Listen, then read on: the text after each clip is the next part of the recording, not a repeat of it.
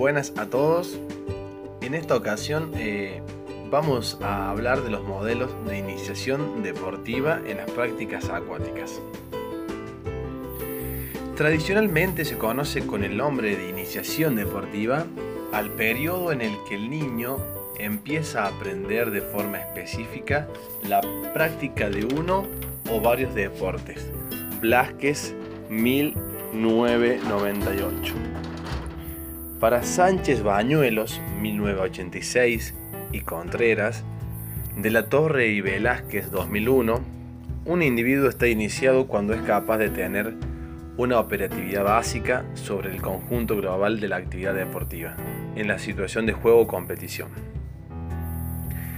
Según el Diccionario de las Ciencias del Deporte, vincula iniciación deportiva a un proceso de socialización que le va a permitir interactuar al niño con diferentes agentes sociales. Para Bañuelos y Blasquez, la iniciación deportiva la vinculan a la necesidad de una situación de competición, operatividad básica, forma específica, que le permite enfrentarse a otro con alto grado de eficacia. Y finalmente, Hernández Moreno pone énfasis en la acción didáctica, guiándose por un enfoque constructivista que le permitirá al sujeto ir adquiriendo progresivamente el dominio de todos los componentes de la especialidad deportiva elegida. Por esta vía didáctica han ido evolucionando los, diferentes modelos de iniciación deportiva. Vamos a dar comienzo a nuestro podcast dando a conocer la diferencia que existe entre estos dos modelos. El modelo tradicional, también llamado analítico, pasivo, directivo o mecanicista, y el modelo alternativo. Este primer modelo, el tradicional, utiliza como referencia la anatomía y la biomecánica.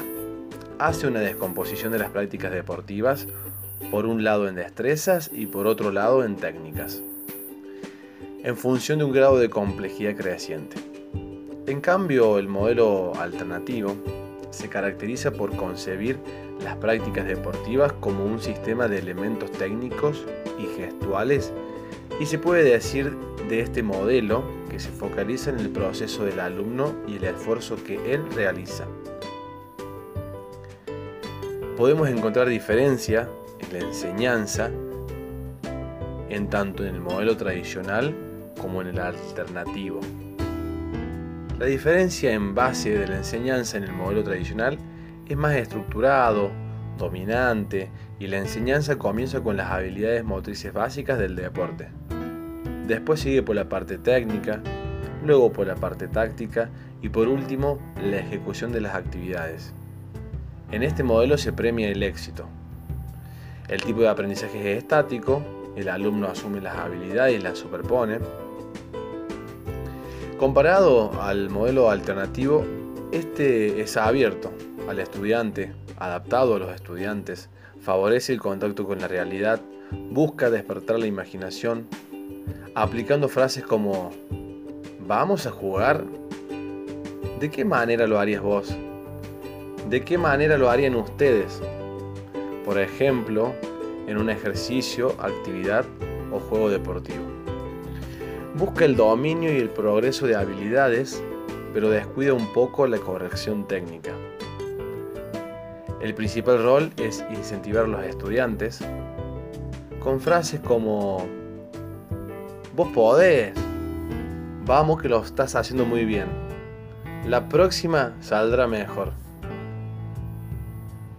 A diferencia del modelo tradicional, es criticado por tener un carácter analítico, por el directivismo y el desencanto, y reconoce los avances alcanzados o no, entre otros. En el modelo alternativo es inútil que sus estudiantes practiquen ejercicios técnicos antes de que se haya jugado. El punto de inicio es la actividad practicada por el niño. Está centrado en el proceso y dominio de sus habilidades. Bien, hasta aquí algunas de las más importantes diferencias que existen entre estos dos modelos, el modelo alternativo y el modelo tradicional para la iniciación deportiva de las prácticas acuáticas. Muchas gracias